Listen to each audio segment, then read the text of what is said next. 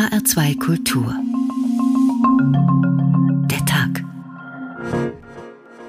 Mit Oliver Glab. Guten Abend. Noch Fragen an den Zeugen, Herr Verteidiger? Ja. Als Strafverteidiger verteidigen wir nicht die Taten, sondern den Menschen. Und jeder Mensch hat natürlich einen Anspruch auf Verteidigung. Und deshalb hol ich dich raus. Euer Ehren, diese Notiz war den Polizeiakten beigefügt. Hier steht, darf nicht der Verteidigung gezeigt werden. Kann ein Verteidiger zu unbequem für die Justiz sein? Mein Verständnis vom Job des Verteidigers ist es, genau diese Fragen zu stellen, weil ein Angeklagter nur einmal diese Chance hat in einem Verfahren und auch das Recht hat, dass auch entlastende Tatsachen eingeführt werden. Jemand muss dich retten und deswegen bin ich hier können davon ausgehen, dass man schon darüber spricht, was man unterlassen sollte. Aber wenn sich derjenige nicht daran hält, dann äh, kann ich es nicht ändern. Egal, was ich sage, machen Sie sich keine Gedanken darüber. Aber Mr. Ware, ich das dachte, ist genau das- das, was ich meine. Das geht im Gerichtssaal nicht und deshalb sollten Sie sich jetzt daran gewöhnen. Ich spreche, Sie sprechen nicht. Ihr Job ist es, einfach da zu sitzen und unschuldig auszusehen. Aber ich bin unschuldig. Und deshalb hol ich dich raus. Man muss akzeptieren, dass man im Kampf ist und da auch angegriffen wird. Man hat viel mit Klientel zu tun, von dem ein gewisser Personenkreis sagen würde, dass sie sich mit denen nicht in der Freizeit treffen würden. Ich verteidige den Mörder von Hans. Du bist doch einer von uns. Du kannst so jemanden nicht verteidigen. Ich habe die Pflichtverteidigung angenommen. Sie wollen Verteidiger sein. Also verhalten Sie sich wie einen. Hab jetzt keine Angst mehr. Ich hol dich, ich hol dich da raus. In der vorliegenden Sache Ihrer Majestät gegen Sheriff Patrick Conlan erkläre ich das Verfahren hiermit für eingestellt. Ich hol dich da raus. Das Beste herausholen für Leute, denen oft das Schlimmste zugetraut wird. Das ist die Aufgabe von Strafverteidigern. So wie gerade jetzt im Lübcke-Prozess. Der Hauptangeklagte Stefan Ernst, ein Rechtsextremist, wird beschuldigt, vor mehr als anderthalb Jahren den Kasseler Regierungspräsidenten Walter Lübcke erschossen zu haben. Ernst hat mehrfach seine Aussagen zum Tathergang geändert und er hat sich mitten im Prozess von seinem ersten Verteidiger getrennt. All das hat die Arbeit seiner jetzigen Verteidiger nicht unbedingt leichter gemacht. Heute haben sie im Prozess vor dem Oberlandesgericht Frankfurt ihr Plädoyer fortgesetzt. Mutmaßliche und manchmal sogar geständige Mörder zu verteidigen, das ist für Anwältinnen und Anwälte Beruf und oft auch Berufung. Für viele Außenstehende dagegen ein moralisches Problem. Wie kannst du nur einen solchen Menschen verteidigen? Das ist außerhalb des Gerichtssaals die vielleicht häufigste und heikelste Frage an die Verteidigung, die dadurch immer wieder in die Lage gerät, sich selbst verteidigen zu müssen. In unserem Rechtsstaat ist es gleichwohl ein eherner Grundsatz. Jeder und jede Angeklagte hat Anspruch auf die bestmögliche Verteidigung, ob er oder sie nun schuldig oder nicht schuldig ist. Nur worin besteht und wie gelingt eine bestmögliche Verteidigung? Das ist von Fall zu Fall verschieden und welche Figur die Verteidigung dabei macht, das liegt immer im Auge der Betrachtenden, ob sie nun auf der Anklagebank oder am Richtertisch, auf der gegnerischen Seite oder im Publikum sitzen. Wer auch immer eine Verteidigung übernimmt, muss sich mit all diesen Beteiligten auseinandersetzen und kann dabei heldenhaft oder fragwürdig wirken. In Büchern und Filmen sowieso, aber oft auch in der Realität. Ohne Zweifel für den Angeklagten, die Rolle der Verteidigung. Davon handelt diesmal der Tag in HR2 Kultur. Und als erstes nimmt uns unser Reporter Frank Angermund mit in den Gerichtssaal und stellt uns diejenigen vor, die in den vergangenen Monaten im Prozess vor dem Frankfurter Oberlandesgericht die beiden Angeklagten im Lübcke-Prozess vertreten haben. Er beginnt mit dem jetzigen Verteidiger des Hauptangeklagten. Mustafa Kaplan betritt meist als erster den Hochsicherheitssaal des Frankfurter Oberlandesgerichts. Der 52-Jährige ist der Anwalt des Hauptangeklagten Stefan Ernst. Der Kölner Strafverteidiger trägt gerne enge, hellgraue Anzüge, weiße Hemden und dunkle Krawatten. Sein graues Haar ist kurz geschnitten. Er wirkt smart und ruhig. Kaplan gilt als erfahrener Strafverteidiger. So hat er im NSU-Prozess die Opfer des Kölner Nagelbombenanschlags vertreten. Außerdem hat er den türkischen Ministerpräsidenten Erdogan im Schmähgedichtsprozess gegen den Fernsehmoderator Jan Böhmermann vertreten. Kaplan hat türkische Wurzeln und war Opfer von Hassattacken. So hat er Drohmails erhalten, die mit NSU 2.0 unterzeichnet waren. Dennoch vertritt er Stefan Ernst, der gestanden hat, Kassels Regierungspräsidenten Walter Lübcke wegen dessen Haltung in der Flüchtlingspolitik erschossen zu haben. In einem seiner seltenen Interviews sagte Mustafa Kaplan der Zeitung Hürriyet, dass er einen Eid geleistet habe, die verfassungsmäßige Ordnung zu schützen. Und dazu gehöre es, dass ein Angeklagter das Recht auf die bestmögliche Verteidigung habe. Und so ist Kaplan vor Journalisten in die Offensive gegangen, nachdem die Bundesanwaltschaft für seinen Mandanten eine lebenslange Haft, die Feststellung der besonderen Schwere der Schuld und Sicherungsverwahrung gefordert hatte. Der Duell der Bundesanwaltschaft hat gezeigt, der Herr Oberstaatsanwalt und der Herr Staatsanwalt waren 40 Tage lang in der Beweisaufnahme körperlich anwesend, haben aber offensichtlich den Inhalt der kompletten Beweisaufnahme nicht zur Kenntnis genommen. Seinen spektakulärsten Auftritt im Lübcke-Mordprozess hatte Mustafa Kaplan, als er seine Robe auszog und als Zeuge gegen den damaligen zweiten Anwalt von Stefan Ernst, Frank Hannig, aussagte. Kaplan sagte, Hannig habe aus prozesstaktischen Gründen eine der verschiedenen Tatversionen erfunden. Dem 51-jährigen Anwalt Hannig war im Prozess spektakulär das Mandat entzogen worden. Er hatte Anträge gestellt, die weder mit Kaplan noch mit seinem Mandanten Stefan Ernst abgesprochen waren. Hannig wirkte im Gegensatz zu Kaplan im Gerichtssaal wie ein Lautsprecher. Der Dresdner Pegida-Anwalt hatte schon vor Beginn des Prozesses zur Pressekonferenz geladen. Viele Prozessbeobachter hatten den Eindruck, dass Hannig das enorme Medieninteresse am Lübcke-Prozess vor allem für sich selbst nutzen wollte wollte. Dazu gehörte es auch, dass er vor den Kameras nur abgesprochene Statements vortrug. Ich möchte mich gerne an meine angekündigte Verfahrensweise halten und keine Fragen beantworten. Gegebenenfalls können Sie auf dem YouTube-Kanal Hannig the Viewers sehen. Zuletzt trat Hannig im Prozess als Zeuge auf, verweigerte aber die Aussage. Der Hauptangeklagte Stefan Ernst und sein Anwalt Kaplan werfen ihm vor, eine Tatversion erfunden zu haben, um den Mitangeklagten Markus H. zur Aussage zu bewegen. Das erste und ursprüngliche Geständnis hatte Stefan Ernst drei Wochen nach dem Mord an Walter Lübcke abgelegt. Damals wurde er noch vom rechten Szeneanwalt Dirk Waldschmidt aus Wettenberg vertreten. Dieser soll Ernst geraten haben, den Namen des Mitangeklagten gegenüber der Polizei nicht zu nennen. Im Gegenzug würde Ernst Familie von der rechten Szene finanziell unterstützt werden. Anwalt Waldschmidt hat die Vorwürfe im Prozess dementiert. Der Mitangeklagte Markus H. wird von Björn Clemens und Nicole Schneiders vertreten. Der 53-jährige Clemens kommt aus Düsseldorf und war früher bei den Republikanern. Außerdem gehörte zum Vorstand der Gesellschaft für freie Publizistik, laut dem Bundesamt für Verfassungsschutz die größte rechtsextreme Kulturvereinigung Deutschlands. Dieser gehören vor allem rechtsextreme Verleger, Buchhändler, Redakteure und Schriftsteller an. Der rotblonde Clemens trägt im Gerichtssaal immer eine weiße Fliege. Er wirkt oft flapsig. Mehrfach ist er mit dem Vorsitzenden Richter Thomas Sagebiel aneinander geraten. Clemens wirkt aber auch selbstbewusst. Nachdem Oberstaatsanwalt Dieter Kilmer neun Jahre und acht Monate Haft wegen Beihilfe zum Mord für seinen Mandanten gefordert hatte, kündigte Clemens an, dass er plane, Freispruch zu fordern. Herr Kilmer hat äh, oft wiederholt, äh, dass Herr Ernst angeblich über Jahre von tiefgreifendem Ausländerhass und Rechtsextremismus ähm, beeinflusst gewesen sei und das nie geändert hätte. Und gleichzeitig soll aber Herr Hartmann in diesem Sinne auf ihn eingewirkt haben. Also das widerspricht sich selbst, ja. Neben Clemens vertritt Nicole Schneiders Markus H. Sie kommt immer mit roten, frisch gefärbten Haaren in den Gerichtssaal. Ihr Partner in ihrer Kanzlei ist der ehemalige Rechtsrocksänger Steffen Hammer. Schneiders ist bekannt, da sie im NSU-Prozess den Neonazi Ralf Wohleben verteidigt hat. Für den Verfassungsschutz zählt Schneiders zur rechten Szene. Sie gibt keine Kommentare zum Prozess ab, fällt dafür durch fachliche Qualitäten auf. Die 41-Jährige wirkt immer vorbereitet und stellt präzise Fragen. So hat sie die ehemalige Lebensgefährtin ihres Mandanten im Zeugenstand der Lüge überführt. Ein Grund, warum Markus H. im laufenden Prozess aus der Untersuchungshaft entlassen wurde. Das also sind diejenigen, die im Prozess gegen Stefan Ernst und Markus H. vor dem Oberlandesgericht Frankfurt die Verteidigung übernommen haben. Und Sie sind es, die in dieser letzten Phase des Prozesses vor der Urteilsverkündung nacheinander das Wort erteilt bekommen für ihre Plädoyers.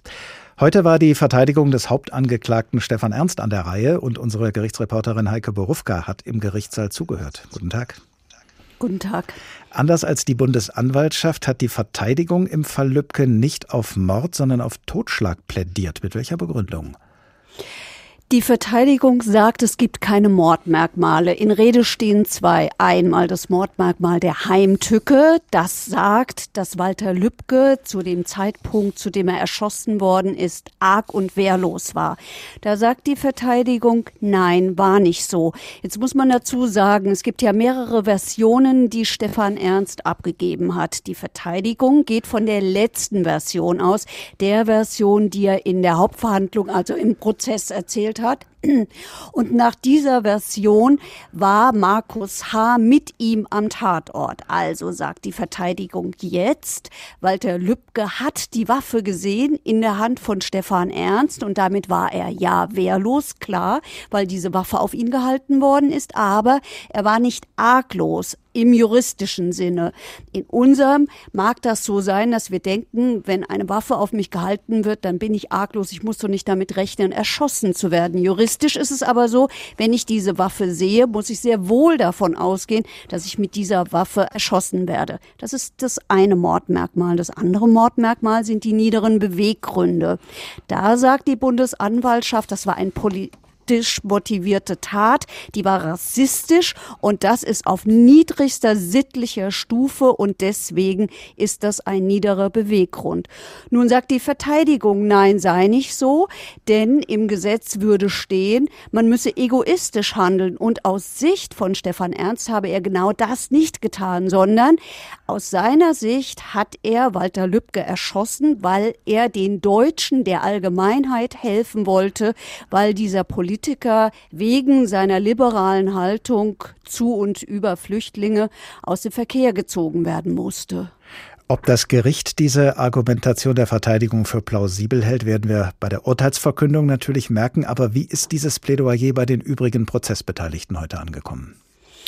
Naja, nicht so gut. Die Bundesanwaltschaft, die angegriffen worden ist, hat hinterher gesagt, ja, das kann man so sehen, aber nur, wenn man von der Version ausgeht, von der übrigens die Familie Lübcke auch ausgeht, nämlich zwei Täter waren am Tatort.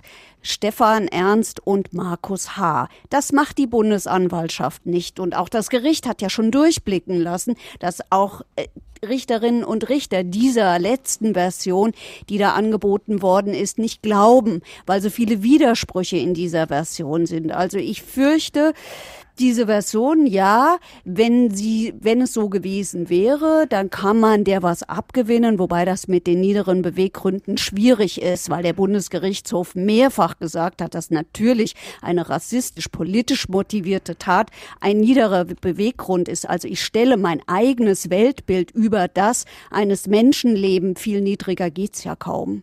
Wenn der Hauptangeklagte wie in diesem Falle gleich mehrere Versionen des Tathergangs liefert, dann ist das ja ein Umstand, mit dem ein Verteidiger erstmal nicht so ganz leicht umgehen kann. Es geht ja schließlich auch darum, dass er die Glaubwürdigkeit seines Mandanten darlegt. Wie ist denn der Verteidiger Mustafa Kaplan mit diesem Umstand umgegangen in seinem Plädoyer? Ich fand ihn sehr überraschend oder um in seinen Worten zu reden, sehr ungewöhnlich. Er hat dieses Plädoyer begonnen ähm, damit, dass er äh, schätzungsweise ein Dutzend Mal das Wort ungewöhnlich an den Anfang eines Satzes gestellt hat. Also ungewöhnlich sei zum Beispiel, dass ein, ein, ein Mandant, der wegen einer rechtsextremistischen Tat angeklagt ist, dass der ausgerechnet einen türkischstämmigen Rechtsanwalt sich sucht, dass außergewöhnlich sei, dass er die Opfer nicht diffamiert habe, dass er in dem Aussteigerprogramm sei und dass er eben auch aussage, Aussage. Das ist ja äußerst verpönt in der rechtsextremistischen Szene. All das hat er genannt. Er ist am Ende hin dann sehr, sehr emotional nochmal geworden. Er hat die Familie Lübcke ganz persönlich angesprochen und nicht nur die, aber vor allen Dingen der Familie Lübcke hat er nochmal sehr deutlich gesagt, dass Stefan Ernst es ernst meinen würde, was er angeboten hat, nämlich alle Fragen der Familie Lübcke zu beantworten, dass dies gelte, dass dies unwiderruflich sei und dass dies auch nach Rechtskraft dieses Verfahrens hinaus immer, nämlich bis an sein eigenes Tages, sprich Stefan Ernsts Leben, Lebensende, gelten wird. Also das war schon sehr pathetisch, das war aber auch überraschend und es hat mich jedenfalls in Teilen ein bisschen eingenommen. Kann man also sagen, dass äh, Stefan Ernst, wenn man jetzt auch mal den gesamten Prozess betrachtet, den bisherigen Prozess, äh, dass er in seinem Sinne die bestmögliche Verteidigung bekommen hat? Naja, so weit würde ich nicht gehen. Sagen wir mal so, ich hätte Stefan Ernst reden lassen. Stefan Ernst hat ja eine erste Aussage gemacht, schon bei der Polizei. Die haben wir auf Video gesehen. Das sind mehr als vier Stunden. In diesen vier Stunden haben wir einen Menschen erlebt, von dem wir Zuschauer und aber auch viele Prozessbeteiligte das Gefühl hatten, hier gibt einer eine Lebensbeichte ab. Und man kann schon überlegen, wäre es nicht schlau gewesen, diesen Mann im Prozess von Anfang an reden zu lassen. Es hat aber gedauert bis Anfang August. Es hat deshalb gedauert, weil seine Verteidiger, vor allen Dingen Mustafa Kaplan, gesagt hat, wir müssen das vorbereiten.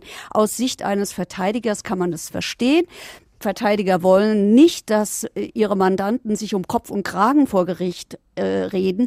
Aber da war ja eigentlich nichts mehr zu verlieren. Worum geht's denn? Es ist doch relativ klar, dass dieser Mann wegen Mordes verurteilt wird. Und es geht doch darum, die besondere Schwere der Schuld wegzukriegen und vor allen Dingen die Sicherungsverwahrung. Und deswegen, glaube ich, wäre es klüger gewesen, Stefan Ernst einfach reden zu lassen, weil er ja so eine gewisse Überzeugungskraft schon hat, wenn er auch am Ende den Gutachter nicht überzeugt hat, so doch einige Prozessbeteiligte, wie die Familie Lübcke etwa. Einschätzungen von Heike Borufka, Gerichtsreporterin des Hessischen Rundfunks. Vielen Dank. Sie hören den Tag in HR2 Kultur. Genannt haben wir ihn diesmal ohne Zweifel für den Angeklagten, die Rolle der Verteidigung. Strafverteidiger spielen auch in vielen Theaterstücken und Filmen eine wichtige Rolle. Und deshalb wollen wir Ihnen dazu immer wieder ein paar einschlägige Filmausschnitte vorführen. Der erste Film, den wir ausgesucht haben, ist M von Fritz Lang aus dem Jahre 1931. Wobei dieser Film nicht in einem Gerichtssaal spielt, jedenfalls in keinem echten. Sie erinnern sich vielleicht, da wird ein polizeilich gesuchter Kindermörder von den Ganoven der Berliner Unterwelt geschnappt, die in diesem Fall schneller gewesen sind als die Polizei. Die Ganoven wollen den Gefangenen aber nicht den Behörden übergeben, sondern halten selbst über ihn Gericht. Und der Chef der Unterwelt, gespielt von Gustav Gründgens, übernimmt dabei die Rolle des Anklägers. Hier sitzen lauter Sachverständige in Rechtsfragen. Von sechs Wochen Tegel bis 15 Jahre Brandenburg. Die werden schon dafür sorgen, dass dir dein Recht wird. Bekommst sogar einen Verteidiger. Geht alles nach Recht und Ordnung. Verteidiger? Verteidiger? Ich brauche keinen Verteidiger. Wer will mich denn anklagen? Ihr vielleicht? Ihr? Sie. Ich an Ihrer Stelle würde hier nicht so dicke Töne riskieren, Herr. Es geht hier um Ihren Kopf, falls Sie das noch nicht kapiert haben sollten. Wer sind denn Sie schon wieder? Ich habe das zweifelhafte Vergnügen, hier als Ihr Verteidiger zu fungieren. Aber ich fürchte, dass sie nicht viel nützen wird. Mein sehr geschätzter Vorredner, der, wenn ich mich nicht irre, wegen Totschlags in drei Fällen von der Kriminalpolizei. Das gehört nicht hierher. Hat behauptet, die Tatsache, dass mein Klient unter einem Zwang handle, spreche ihm das Todesurteil. Er irrt sich. Gerade das Moment des Zwangs spricht meinen Klienten frei. Du Hauwart, Mensch. Ist mal verrückt, du bist doch nicht Gerade das Moment des Zwangs enthebt den Angeklagten von der Verantwortung für sein Tun. Und für etwas, wofür er nicht verantwortlich zu machen ist, kann man keinen Menschen strafen. Willst du vielleicht damit sagen, dass die Bestie straffrei ausgehen soll? Dass er am Leben bleiben soll? Ich will damit sagen, dass dieser Mensch ein kranker Mensch ist. Und einen kranken Menschen übergibt man nicht dem Henker, den übergibt man dem Arzt. Ein Ausschnitt aus dem Film M von Fritz Lang aus dem Jahre 1931. Was wir da gerade gehört haben, war wie gesagt kein Plädoyer vor einem ordentlichen Gericht, sondern vor einem Gericht, das die Ganoven der Berliner Unterwelt gebildet haben, um einem Kindermörder den Prozess zu machen.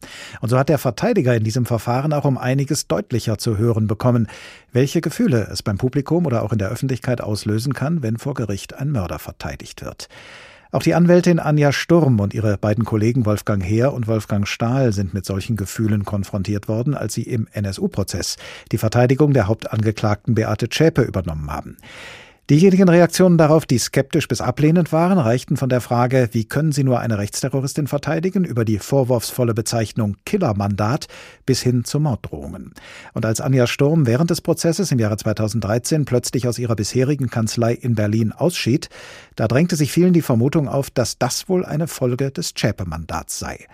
Unser Berliner Kollege Thorsten Mandalka hat damals berichtet über die beruflichen Veränderungen bei Anja Sturm, einer Anwältin, die sich selbst zu ihrem Mandat so geäußert hatte.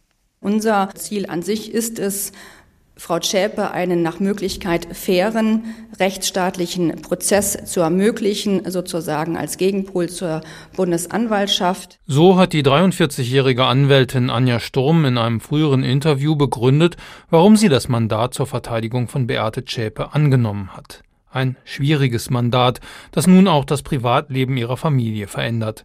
Anja Sturm wechselt in die Kanzlei ihres Kollegen Wolfgang Heer nach Köln. Ein erzwungener Wechsel? Richtig ist, dass sie enttäuscht war von ihren Erlebnissen in Berlin. Mehr aber will sie dazu nicht mehr zu Protokoll geben. Und auch Axel Weimann, Sozius ihrer bisherigen Kanzlei Weimann und Meyer, betont in einer schriftlichen Erklärung, man habe sich einvernehmlich getrennt. Es habe keine politisch motivierten Vorbehalte gegen die Übernahme des Zschäpe-Mandats gegeben, auch keine negativen Reaktionen oder gar Mandatskündigungen, etwa von türkischen Mandanten. Das alles wurde in der bisherigen Berichterstattung suggeriert. Sogar eine Niederlage Sturms bei der Wahl zum Vorstand der Vereinigung Berliner Strafverteidiger wurde als Indiz für Mobbing angeführt. Martin Robert, der Vorsitzende, stellt dazu klar: Ich kenne keinen Berliner Kollegen, der Frau Sturm dafür kritisiert, dass sie Frau Zschäpe verteidigt. Und ich denke, es ist gut und richtig so, dass sie das tut. Allerdings sei es eine individuelle und persönliche Entscheidung eines jeden Anwalts, so ein Mandat anzunehmen oder nicht. Man sei sich aber andererseits einig, dass jeder, auch Beate Zschäpe, grundsätzlich ein Recht auf Verteidigung habe. Also insgesamt ein Missverständnis? Die Berichterstattung hat uns etwas überrascht, weil wir eigentlich der Meinung sind, dass dort Schlüsse gezogen wird aus vermeintlichen Tatsachen, die aber aus unserer Sicht nicht zutreffen.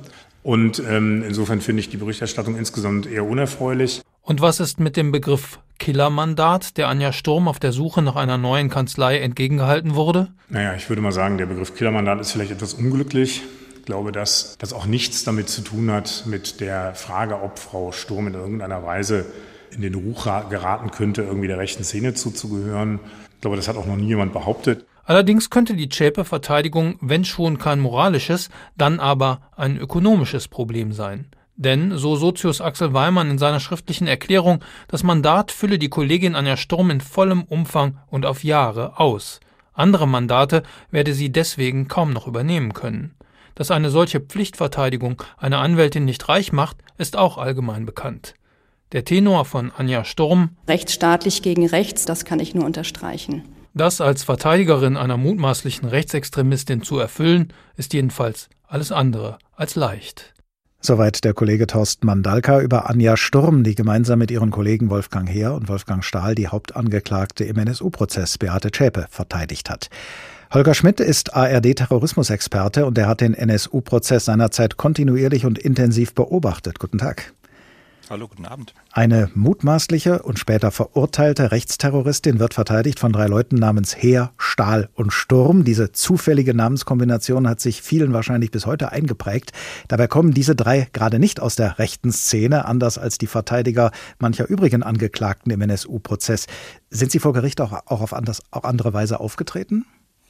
Na, auf der einen Seite ganz deutlich sind sie anders aufgetreten und auf der anderen Seite äh, kann man es in manchen Aktionen im Strafprozess dann äh, gar nicht so sehr unterscheiden, mit welcher inneren Haltung jetzt jemand daran geht. Also tatsächlich, ich teile die Einschätzung, alle drei Altanwälte, wie wir es dann irgendwann genannt haben, weil dieser Prozess so lange ging, obwohl die äh, Herrschaften ja alles andere als alt sind. Aber diese Altanwälte stehen auch für mich außer Frage äh, völlig auf dem Boden der Rechtsordnung und sind keine Szeneverteidiger gewesen. Und Szeneverteidiger, also also solche, äh, die tatsächlich sich äh, die, die Sache, jedenfalls die Ideologie äh, ihrer ähm, Angeklagten bzw. ihrer Mandanten eben zu eigen machen, die haben wir in diesem Prozess ja auch erlebt. Wenn allerdings Strafverteidiger vor Gericht dann ordentlich streiten mit dem Vorsitzenden, weil sie ihre Position durchsetzen wollen, dann können sie es irgendwann auch nicht mehr unterscheiden, ob jetzt ein Rechtsanwalt Wolfgang Heer mit dem Vorsitzenden sich ein Brüllgefecht liefert, völlig auf dem Boden des Grundgesetzes und der Strafprozessordnung, weil er einfach anderer Meinung ist, oder ob das, ich sag mal, einer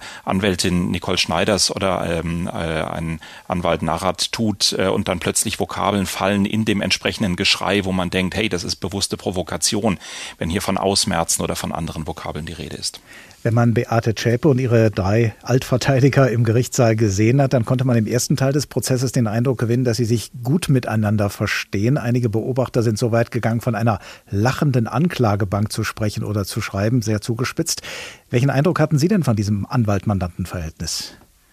Ja, diesen Eindruck konnte man haben. Natürlich ist es ja auch dadurch verstärkt worden, dass Beate Zschäpe äh, in der ersten Zeit der Verhandlungen auch immer in einem äh, schwarzen Hosenanzug äh, und mit Bluse aufgetreten ist und man von oben von der Besuchertribüne, wir waren als Berichterstatter ja oberhalb des eigentlichen Gerichtsgeschehen in diesem Saal ähm, am Oberlandesgericht München, da konnte man den Eindruck haben, ist das jetzt die Praktikantin, gehört die da irgendwie dazu? Will sie sich da auch äußerlich irgendwie in, in diese Riege der anzugtragenden und sehr gut gekleideten ähm, Altverteidiger einfügen. Ähm, aber da können Sie ja überhaupt nicht reingucken. Und man muss sich ja auch immer fragen, äh, insgesamt, wenn Gerichtsreporter, wenn wir beschreiben, was, was wir sehen, dann gucken wir immer auf die Mimik und auf die Gestik und schreiben, er guckte ganz teilnahmslos, sie war besonders grimmig, sie wirkte angegriffen. Und man muss immer vor Augen halten, wie soll denn jemand in dieser Situation unter dem Eindruck der Öffentlichkeit nicht reagieren? Ganz egal, wie er guckt, äh, wie sie reagiert, ähm, äh, alles wird irgendwie interpretiert und tatsächlich können sie ja überhaupt nicht reingucken, wie das Verhältnis zwischen diesen vier Personen war. Durch das, was dann weiter passiert ist im Prozess, haben wir hinterher sehr deutlich gemerkt, dass so fröhlich das war und so äh, intensiv die Gummibärchen hin und her geschoben worden sind, so unpersönlich scheint das Verhältnis gewesen zu sein. Ich habe nicht den Eindruck, dass das ein besonders ähm, inhaltsreiches äh, Verhältnis zwischen den Altverteidigern und Beate Zschäpe war. Aber vor Gericht zählt eben ganz massiv auch die Show gegenüber den Richtern, gegenüber dem Publikum, gegenüber der Öffentlichkeit und richtig reingucken können sie nicht. Diese drei Verteidiger, die ersten Verteidiger von Beate Schäper hatten ihr geraten zu schweigen, was sie auch sehr lange so gehalten und was gerade auch die Hinterbliebenen der NSU-Opfer sehr verstört hat. Beate Schäper hat dann im späteren Verlauf des Prozesses zu verstehen gegeben, dass sie sich von ihren drei ersten Verteidigern unter Druck gesetzt gefühlt habe, zu schweigen. Für wie plausibel halten Sie das? Als sie das gesagt hat, habe ich innerlich herzlich gelacht. Nicht laut, das wäre eine Ungebühr dem Gericht gegenüber gewesen, aber das konnte man tatsächlich nicht ernst nehmen, das konnte ich nicht ernst nehmen. Wir haben Beate Zschäpe im Ermittlungsverfahren, äh, im Gerichtsverfahren in so vielen Situationen kennengelernt, durch ihr eigenes Agieren, durch das, was die Zeugen gesagt haben, durch das, was ganz objektiv vorgefallen ist, dass ich überhaupt nicht den Eindruck habe, dass diese Frau irgendein Problem hätte, irgendetwas ähm, zu lassen, nur weil ihr das jemand sagt. Also allein schon an der Tatsache, als sie dann irgendwann die Verteidiger nicht mehr wollte, klarste Äußerungen dazu gegenüber dem Richter, ein ganz klarer Weg, wie man äh, diese Äußerungen dem Richter auch überbringen könnte, indem sie sich einfach einen Wachtmeister gegriffen hat und ihm das Schreiben gegeben hat und gesagt hat, so gibt das jetzt mal dem Richter. Äh, in den ganzen Ermittlungen so viele Hinweise darauf, dass sie auch in diesem, in dieser Dreierkonstellation mit den anderen beiden Terroristen alles andere als das kleine Mäuschen war, sondern sehr, sehr wohl wusste, was sie wollte. Die hätte jederzeit im Saal sagen können, Herr Vorsitzender, ich will was sagen. Die hätte aus sich rausgehen können, wenn sie es gewollt hätte. Dass sie es nicht getan hat über so, so viele Tage. Wir müssen uns vor Augen halten, 373 Verhandlungstage insgesamt und weit mehr als 100 Tage, in denen sie geschwiegen hat. Das geht nur, wenn man das wirklich selber will. Es kamen ja dann noch zwei weitere Verteidiger dazu, die dann neben den drei bisherigen gearbeitet haben. Das stelle ich mir einigermaßen bizarr vor, dass die alle bis zum Schluss da nebeneinander her operiert haben. Das war völlig bizarr. Das war vor allen Dingen bizarr, dass äh, wir Journalisten früher den Eindruck hatten, dass der andere Verteidiger noch mitmischen ähm, aus, aus gewissen Rechercheansätzen, die wir hatten, als dass die Altverteidiger wussten und als das nach meinem Eindruck jedenfalls auch die Bundesanwaltschaft wusste, dass da was im Busch ist, dass da, dass da etwas, etwas sich bewegt. Äh, das hatte man, äh, sagen wir mal, aus, aus dem Flurfunk äh, der Münchner Justiz schon lange gehört, bevor es im, im Gerichtssaal passierte. Und das zeigt, wie wirklich verworren diese Situation Situation war. Und dann hatte man eigentlich noch die, die Absurdität im Quadrat. Immer noch haben alle sehr höflich getan, wie vorher schon Beate Zschäpe mit den Altverteidigern, haben natürlich alle darauf äh, geachtet, dass man ja keine Geste jetzt irgendwie äh, missinterpretieren könnte, sich überfreundlich im Gerichtssaal phasenweise gegrüßt, phasenweise darüber diskutiert, wer jetzt neben wem sitzen darf, auch einigermaßen absurd. Also da war die Atmosphäre nach meinem Eindruck wirklich tatsächlich völlig dahin. Und die Schwierigkeit war, wer macht denn jetzt hier die Verteidigung? Allerdings war mein Eindruck auch, dass äh, aus Sicht des Senates, des Vorsitzenden Richters äh, und den anderen Richtern des Oberlandesgerichts München immer klar war, die drei Altverteidiger müssen bleiben, einfach damit die Fairness auch gewahrt ist, dass äh, jemand den Prozess von vorne bis hinten begleitet hat. Und das, was wir inhaltlich von den neuen Verteidigern gesehen haben, das hat mich juristisch überhaupt nicht äh, überzeugt. Das ist, glaube ich, eher auch eine, eine große Schaumschlägerei gewesen, äh, so dass äh, am Ende, glaube ich, wenn es eine gute mhm. Verteidigung von Beate Zschäpe gegeben hat, dann kann die eigentlich nur durch die Altverteidiger gekommen sein. Holger Schmidt, ARD-Terrorismusexperte und Beobachter des NSU-Prozesses. Vielen Dank. Ohne Zweifel für den Angeklagten die Rolle der Verteidigung der Tag in H2 Kultur. In Theaterstücken und Filmen gehört die Rolle des Strafverteidigers sicher zu den Rollen, die besonders reizvoll und dankbar sind, weil der Verteidiger im Film oft viel geistreicher sein darf als der Staatsanwalt. So zum Beispiel in der Filmkomödie Hokus Pokus von Kurt Götz. Kurt Götz hat da nicht nur Buch und Regie in seinen Händen gehabt, sondern auch die Hauptrolle des Verteidigers gleich mit übernommen. Ein Verteidiger, der dem Staatsanwalt gerne mal spöttisch in die Parade fährt, wenn der eine Zeugin befragt. Also, Zeugin, Sie wollen andeuten, dass möglicherweise der Maler eine Geliebte hatte vor seinem Tode. Sicher nicht hinterher. Der Verteidiger. Ich stelle fest, dass nicht nur die Angeklagte einen Geliebten hatte, sondern auch der Tote eine Geliebte. So also sah die glückliche Ehe der Cherubs aus. Noch Fragen an die Zeugin, Herr Verteidiger? Ja. Ich nehme an, Fräulein Kiebitz. Butz. Butz. Fräulein Kiebutz, äh, dass Sie stark schockiert waren durch das frivole Schattenspiel. Das möchte ich wohl sagen. Und Sie haben sofort die Augen bedeckt und haben sich abgewandt? Nicht sofort. Wie lange haben Sie zugeguckt? Bis ich genug hatte. Wann hatten Sie genug? Ich habe nicht nach der Uhr gesehen sondern nur auf die Schatten. Und was haben die Schatten getan? Erzählen Sie alles, schonen Sie niemanden. Was haben die Schatten getan? Sie haben sich umarmt. Weiter. Und geküsst. Weiter. Sehr lange geküsst. Weiter. Sterne, Augen und Mund hat er geküsst. Weiter. Dann sind die Schatten verschwunden. Und dann? Und dann, äh... Dann haben Sie noch eine Weile gewartet? Ja. Aber es ist nichts mehr geschehen. Mir hat es genügt. Offenbar nicht, wenn Sie noch eine Weile gewartet haben. Wie weit ist Ihr Haus entfernt, Luftlinie? Etwa 100 Meter. Meinen Glückwunsch. Für Ihr Alter müssen Sie noch sehr gute Augen haben. Ich benutzte mein Opernglas. Das ist genau das, was ich hören wollte. Danke, Herr Präsident. Ich habe keine Fragen mehr angezeigt. Bitte nehmen Sie Platz, Zeugen. Vielen Dank. Danke auch. Nur Sie, die Hauptbelastungszeugin des Staatsanwaltes auch. Herr Verteidiger. Ich habe ja nicht gesagt, wie sie aussieht. Ich sage, so sieht sie aus sagt der Verteidiger in dem Film Hokus Pokus von Kurt Götz. Gerade diejenigen, die in einem Prozess die Verteidigung übernehmen, ziehen oft besonders viel Aufmerksamkeit auf sich, denn sie vertreten die Angeklagten, über deren Zukunft in einem Prozess entschieden wird und zu denen fast alle, die auf diesen Prozess schauen, eine Meinung haben. Und je nachdem, wie diese Meinung ausfällt, erscheint die Verteidigung mal heldenhaft, mal fragwürdig. Es ist also auch eine Frage der Perspektive. Und an diesem Punkt setzt der Jurist und Schriftsteller Ferdinand von Schirach an mit seinem Filmprojekt Feinde, das mein Kollege Thorsten Schweinhardt uns jetzt vorstellt. Von Schirach schildert in drei einzelnen Filmen einen Entführungsfall und er tut das jedes Mal mit einem anderen Blickwinkel. In Gegen die Zeit aus der Sicht des ermittelnden Kommissars, in Das Geständnis aus der Sicht des Verteidigers und in Der Prozess mittendrin im Strafverfahren vor Gericht. Ich eröffne nun die Sitzung der 21. Großen Strafkammer. Bitte nehmen Sie Platz. Georg Kelz steht vor Gericht. Der Sicherheitsmann soll die zwölfjährige Lisa von Bode entführt und anschließend die wohlhabende Familie erpresst haben. Zahlen Sie 5 Millionen Euro im Bitcoin? Keine Presse, keine Polizei. Kelz hat die Tat gestanden. Lisa wurde auf sein Geständnis hin gefunden, leider bereits tot. Der Angeklagte ist schuldig, er muss verurteilt werden, ganz klar. Doch ganz so einfach ist das nicht, denn weil der ermittelnde Kommissar Peter Nadler um das Leben des entführten Kindes fürchtete, griff er zu einer drastischen Maßnahme. Er folterte den mutmaßlichen Entführer mit einer Art Waterboarding. Wo ist sie? Wo? Ja, Hilfe!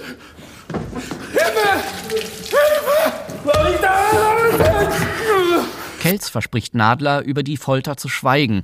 Trotzdem vertraut er sich seinem Verteidiger an. Konrad Biegler, gespielt von Klaus-Maria Brandauer. Die Gerechtigkeit, die Nadler will, bekommen wir nur durch unsere Gesetze. Vor Gericht zerpflückt der erfahrene Strafverteidiger erst einmal Nadlers angebliche Beweise für Kells Schuld. Es ist doch nur eine Vermutung, ob Lisa in diesem Wagen entführt wurde. Sie lässt sich nicht beweisen. Oder täusche ich mich? Scheinbar beiläufig kommt Biegler dann auf einen Antrag zu sprechen, den Nadler bei der Polizeipräsidentin gestellt hatte. Der Kommissar bat um die Erlaubnis, Kelz erneut zu befragen, Zitat, durch Zufügung von Schmerzen. Es war die einzige Möglichkeit, diesen Mann zum Sprechen zu bringen und das Mädchen zu retten. Biegler nutzt das, um Nadler in eine Diskussion über Folter zu verwickeln. Wann, wenn überhaupt, sei Folter gerechtfertigt? Und wen darf man foltern? Unschuldige darf man also nie foltern. Selbstverständlich nicht, niemals. Aber wie war das mit Kelz? Woher wussten Sie, dass er der Schuldige ist? Der Kommissar argumentiert, für das Kind habe akute Lebensgefahr bestanden und spricht von einer Rettungsfolter. Und diese Rettungsfolter, soll sie unter ärztlicher Aufsicht stattfinden? Wird der Arzt Ihnen dann nach eingehender Untersuchung des Verdächtigen aus medizinischer Sicht erlauben, noch einen Finger abzuschneiden? Bieglers geschickte Fragen machen schließlich klar, Nadler hat die Folter nicht nur erwogen, sondern auch angewandt. War es eine Rettungsfolter? Ich hat Kelz die Tat unter dem Eindruck des Waterboarding gestanden? Ja, das hat er. Auf dieses Geständnis des Kommissars hin fordert Biegler für seinen Mandanten Freispruch. Kells Geständnis ist nicht verwertbar. Es ist durch verbotene Vernehmungsmethoden, das heißt unter Folter, zustande gekommen. Tatsächlich wird Kelz freigesprochen. Die Richterin verweist auf das Verbot jeglicher Folter im Grundgesetz und in der Erklärung der Menschenrechte. Eine gerechte Entscheidung? Am Ende des Films steht ein Gespräch Bieglers mit seiner Frau. Sie ist mit den Eltern des getöteten Mädchens befreundet und hatte Biegler vergeblich gebeten, den Fall nicht zu übernehmen. Du hast gewonnen, Biegler. Nicht ich. Der Rechtsstaat hat gewonnen. Ist Kelz schuldig? Für Biegler ist diese Frage zweitrangig. Dem Verteidiger geht es darum, den Rechtsstaat zu bewahren. Was mache ich, wenn ich keine Antworten bekomme? Dann bekommen Sie eben keine. So einfach ist das. Wir müssen das ertragen. Wir legen uns selbst Grenzen auf. Es gibt keine Wahrheitsermittlung um jeden Preis. Es gibt keine Wahrheitsermittlung um jeden Preis sagt der fiktive Strafverteidiger in Ferdinand von Schirachs Fernsehfilm Feinde. Thorsten Schweinhardt hat uns den Film vorgestellt. Kein fiktiver, sondern ein realer Strafverteidiger ist Andreas Groß, Fachanwalt für Strafrecht in Wiesbaden. Guten Tag. Guten Tag. Es gibt keine Wahrheitsermittlung um jeden Preis. Diesen Satz lässt Ferdinand von Schirach in seinem Film einen Strafverteidiger sagen und das natürlich nicht ohne Grund, denn zu einer Verteidigungsstrategie kann es ja durchaus gehören, Teile der Wahrheit zurückzuhalten. Unterschreiben also auch Sie diesen Satz, dass es im Rechtsstaat keine Wahrheitsermittlung um jeden Preis gibt? Selbstverständlich. Insbesondere aus Sicht eines Strafverteidigers, der ja gar nicht unbedingt an der Wahrheit interessiert ist, sondern daran, die Interessen seines Mandanten ordentlich zu vertreten. Wenn man das mal auf die Spitze treibt, wenn ein Angeklagter, eine Angeklagte Ihnen die Tat gesteht, raten Sie dann auch zu einem Geständnis vor Gericht? Wenn die Aktenlage es hergibt und die Beweislage dünn oder sehr schlecht ist, dann ist es im Interesse des Mandanten, kein Geständnis abzugeben, sondern von seinem Recht Gebrauch zu machen, zu schweigen und im Zweifelsfall dann auch als Frucht dieser Strategie einen Freispruch davon zu tragen, obwohl der Mandant oder auch der Verteidiger weiß, doch er oder sie ist schuldig. Und wie fühlen Sie sich persönlich dabei, wenn dann so eine Strategie Erfolg hat, wenn also ein Mandant aus Mangel an Beweisen freigesprochen wird, Sie aber genau wissen, dass er schuldig ist? Das freut mich für den Mandanten und das verbuche ich auch als Erfolg meiner Arbeit. Und für die Rechtspflege ist das auch eine, eine gute Entwicklung, wenn Schuldige dann frei herumlaufen? Das ist auch für die Rechtspflege gut, weil lieber einen Schuldigen frei rumlaufen lassen, als einen Unschuldigen zu hängen. Und das ist ja die Alternative, wenn man das eben auf die Spitze treibt. Wenn nun Angeklagte auch Ihnen gegenüber ihre Unschuld beteuern, wie wichtig ist es dann für Ihre Verteidigung, dass Sie Ihren Mandanten glauben? Wie ich eingangs schon sagte, die Wahrheitsfindung ist nicht ganz das Thema des Verteidigers. Ich sage aber meinen Mandanten meistens ziemlich am Anfang und klar, wenn sie sich öffnen, wenn sie Vertrauen haben und mir die Wahrheit sagen, kann ich sie besser verteidigen, als wenn ich am Ende der Hauptverhandlung auf Freispruch plädiere, in meinem Herzen aber weiß, die Beweislage war so erdrückend und mein Mandant hat mich vorher nicht in Kenntnis gesetzt und es wird höchstwahrscheinlich einen Schuldspruch geben. Als Anwalt, als Strafverteidiger verbringen Sie viel Zeit mit Leuten, die eines Verbrechens angeklagt sind, auch viel Zeit unter vier Augen. Entwickelt sich da auch so etwas wie eine menschliche Beziehung, vielleicht sogar so etwas wie Sympathie? Ganz bestimmt. Mal mehr, mal weniger, aber das ist immer auch mit dabei. Man kommt den Menschen sehr, sehr nahe. Oftmals sind sehr existenziellen Situationen, ja. Die sind oft erstmals in ihrem Leben in Haft, erstmals mit Staatsgewalt konfrontiert und das ist oftmals für viele dieser Personen ein Ausnahmezustand, ja, eine Situation, die sie so noch nie gekannt haben. Und wenn es sich dabei um Menschen handelt, von denen Sie wissen, weil Sie es Ihnen gesagt haben, dass sie schuldig sind des Verbrechens, wie sehr beschäftigt Sie dann bei aller Professionalität, die Sie an den Tag legen müssen und bei aller Sympathie, die Sie gerade geschildert haben, wie sehr beschäftigt Sie dann gleichzeitig das Gefühl, dass das jeweilige Verbrechen als solches bei Ihnen auslöst? Ja, das ist nicht ganz ohne und das ist auch von Fall zu Fall unterschiedlich, ja. Muss man ganz klar sagen. Aber wir haben in unserer Gesellschaft eine ganz klare Teilung. Die Polizei, die Staatsanwaltschaft ist für die Strafverfolgung zuständig. Die Gerichte sind bemüht, ein gerechtes Urteil hinzukriegen. Und ich als Strafverteidiger, meine Aufgabe ist es, nach bestem Wissen und Kraft und in den Grenzen des Gesetzes, die mir gegeben sind, die Interessen des Mandanten zu vertreten. Und da sind meine Gefühle zur Tat. Ich finde nie einen Mord schön. Ich finde, die, also es gibt eigentlich keine Tat, die meinen Mandanten vorgeworfen wird, wo ich sagen würde, ja, sei es drum, ist mir doch egal. Das, also ich finde alle Taten auch verwerflich. Natürlich wollte ich nicht, dass mir oder meine Lieben irgendwas zugefügt wird, was da vielleicht verhandelt wird und da den Opfern geschehen ist. Nichtsdestotrotz, ich bin Strafverteidiger. Wenn ich diesen Job nicht machen kann, dann muss ich sagen, Entschuldigung, ich kann Sie nicht verteidigen. Gibt es gleichwohl für Sie Grenzen, was die Übernahme eines Mandats angeht? Gibt es Angeklagte, die Sie nicht bereit sind zu verteidigen?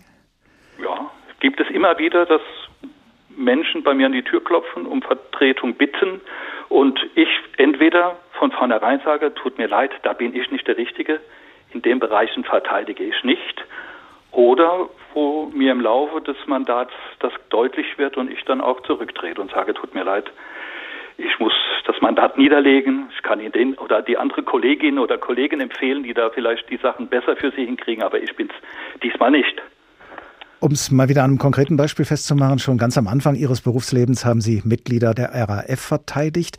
Würden Sie auch Rechtsextreme wie Beate Zschäpe oder Stefan Ernst verteidigen? Bestimmt nicht. Warum nicht? Das ist eben auch, sag jetzt mal, die Freiheit eines Verteidigers, sich zu überlegen, kann ich das, was da von mir verlangt wird. Und wenn ich ein Mandat übernehme, dann bemühe ich mich darum, das so gut wie möglich zu tun. Und in den Fällen, zum Beispiel dem NSU-Prozess in München, bin ich mir sicher, dass ich da nicht mit der professionellen Sachlichkeit auf Seiten der Angeklagten hätte stehen können und wollen. Und aus dem Grunde hätte ich den Leuten gesagt, ihr verdient eine vernünftige Verteidigung, aber ich bin nicht der richtige Mann für euch. Sucht bitte weiter. Andreas Groß, Strafverteidiger in Wiesbaden. Vielen Dank. Ohne Zweifel für den Angeklagten die Rolle der Verteidigung, der Tag in HR2 Kultur. Was jetzt kommt als nächster Filmausschnitt ist ein absoluter Klassiker unter den Gerichtsfilmen. Ein Mann steht wegen Mordes vor Gericht und seine Ehefrau, die eigentlich sein Alibi bestätigen soll, tritt stattdessen als Zeugin der Anklage auf, so auch der Titel des Films, und sie belastet den Angeklagten ihren Ehemann schwer. Aber der Verteidiger überführt die Frau mit Hilfe von Beweisen, die ihm zugespielt wurden, der Falschaussage und erreicht einen Freispruch für seinen Mandanten um dann zu erfahren, dass die liebende Ehefrau genau das beabsichtigt und ihm selbst die Beweise zugespielt hatte. Was bin ich doch für ein gemeines Weib. Und wie prächtig haben Sie mich abserviert und Leonard das Leben gerettet. Der berühmte Sir Wilfried Roberts hat es wieder geschafft. Aber ich will Ihnen mal etwas sagen. Sie haben es nicht allein geschafft. Sie hatten Hilfe. Was wollen Sie damit sagen? Wissen Sie nicht mehr? Als ich damals mit Ihnen sprach, sagten Sie, kein Gericht würde an ein Alibi glauben, das nur von einer liebenden Ehefrau bezeugt wird. Und wenn Sie es noch so oft beschwört. Dadurch kam ich auf die Idee. Welche Idee? Auf die Idee, dass ich als Zeugin nicht für meinen Mann, sondern für die Anklage aussagen müsste, dass ich schwören müsste, Leonard wäre schuldig. Und dass Sie mich als gewohnheitsmäßige Lügnerin entlarven müssten, damit das Gericht glaubt, dass Leonard unschuldig ist. Aber hätten Sie nicht Vertrauen zu mir haben können, vertrauensvoll und ehrlich mit mir zusammenarbeiten, wir hätten gewonnen. Das hätte ich niemals wagen können, denn Sie glaubten ja, er wäre unschuldig. Und Sie wussten, er war unschuldig, ich verstehe. Nein, Sir Wilfried, Sie verstehen überhaupt nichts. Ich wusste, er war schuldig. Das kann nicht wahr sein. Nein! Ich habe Ihnen ja gesagt, sie war Schauspielerin. Eine gute sogar. Ich habe gewusst, sie würde was für mich tun. Ich wusste nur nicht, was oder wie. Leonard, Leonard. Sie hat sie ganz schön reingelegt, was? Sie haben mich reingelegt. Sie mich. Ruhe, Ruhe. Wir haben es beide lebend überstanden. Sie sollen mir jetzt keinen Herzschlag kriegen. Wo sind Ihre Pillen? Wohl, Sie haben Recht und Gesetz schamlos verhöhnt. Wer? Ich? Sie haben mich freigekriegt und nach englischem Recht kann ich wegen dieser Sache nicht mehr vor Gericht gestellt werden. Sie können ihn nicht mehr verurteilen. In diesem Land nicht. Zeugin der Anklage, verfilmt von Billy Wilder nach dem Theaterstück und Roman von Agatha Christie. Gerade das angelsächsische Gerichtswesen und seine Strafverteidiger haben nicht zuletzt durch solche Filmklassiker unser Bild vom Strafverteidiger geprägt. Und die Art, wie Prozessanwälte im Vereinigten Königreich auftreten, die kann man neuerdings sogar im britischen Unterhaus erleben. Vor allem der amtierende Premierminister Boris Johnson erlebt sie dort, denn ausgerechnet er, der doch durchaus als angriffslustig gilt, sieht sich in letzter Zeit immer mal wieder buchstäblich ins Kreuzverhör genommen, von dem Mann nämlich, der ihm dort im Unterhaus genau gegenüber sitzt und auf den unser Korrespondent Thomas Spickhofen jetzt unsere Aufmerksamkeit lenkt. Keir Starmer ist heute der Chef der Opposition im britischen Unterhaus, aber vor seinem politischen Topjob war Starmer bereits Barrister. Das ist in den englischen Gerichtshöfen eine der höchsten Daseinsformen für Anwälte. Wenn Starmer in der Fragestunde des Premierministers dem Regierungschef gegenübertritt, dann gleicht dies oft der messerscharfen Beweisführung eines Barristers und bringt Boris Johnson immer wieder ins Schleudern. So can the Prime Minister tell the House how many criminal investigations could have been damaged by this mistake? Well, Mr. Speaker, the uh, Home Office is uh, actively working. Ob der Premierminister ihm sagen könne, wie viele Ermittlungen denn nun in Mitleidenschaft gezogen wurden durch die versehentliche Löschung von Daten bei der Polizei vor ein paar Tagen. Das Ministerium arbeite noch an der Analyse, brummelt Johnson vor sich hin, und man hoffe, dass die Daten bald wieder hergestellt werden können. Das sei jetzt aber nicht die Antwort auf seine Frage, insistiert Starmer. Speaker, that's not an answer to my question. And it was the most basic of questions. It was the first question that any Prime Minister would have asked. Dabei wäre das doch die erste, die grundlegende Frage gewesen, die jeder Premierminister gestellt hätte, findet der Oppositionsführer.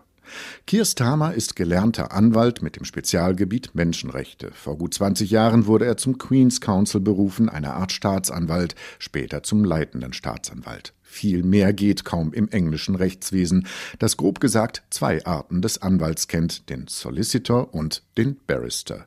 Der eine, der Solicitor, ist für die Kernerarbeit zuständig, der andere für den großen Auftritt. Keir Starmer kennt beide Rollen gut.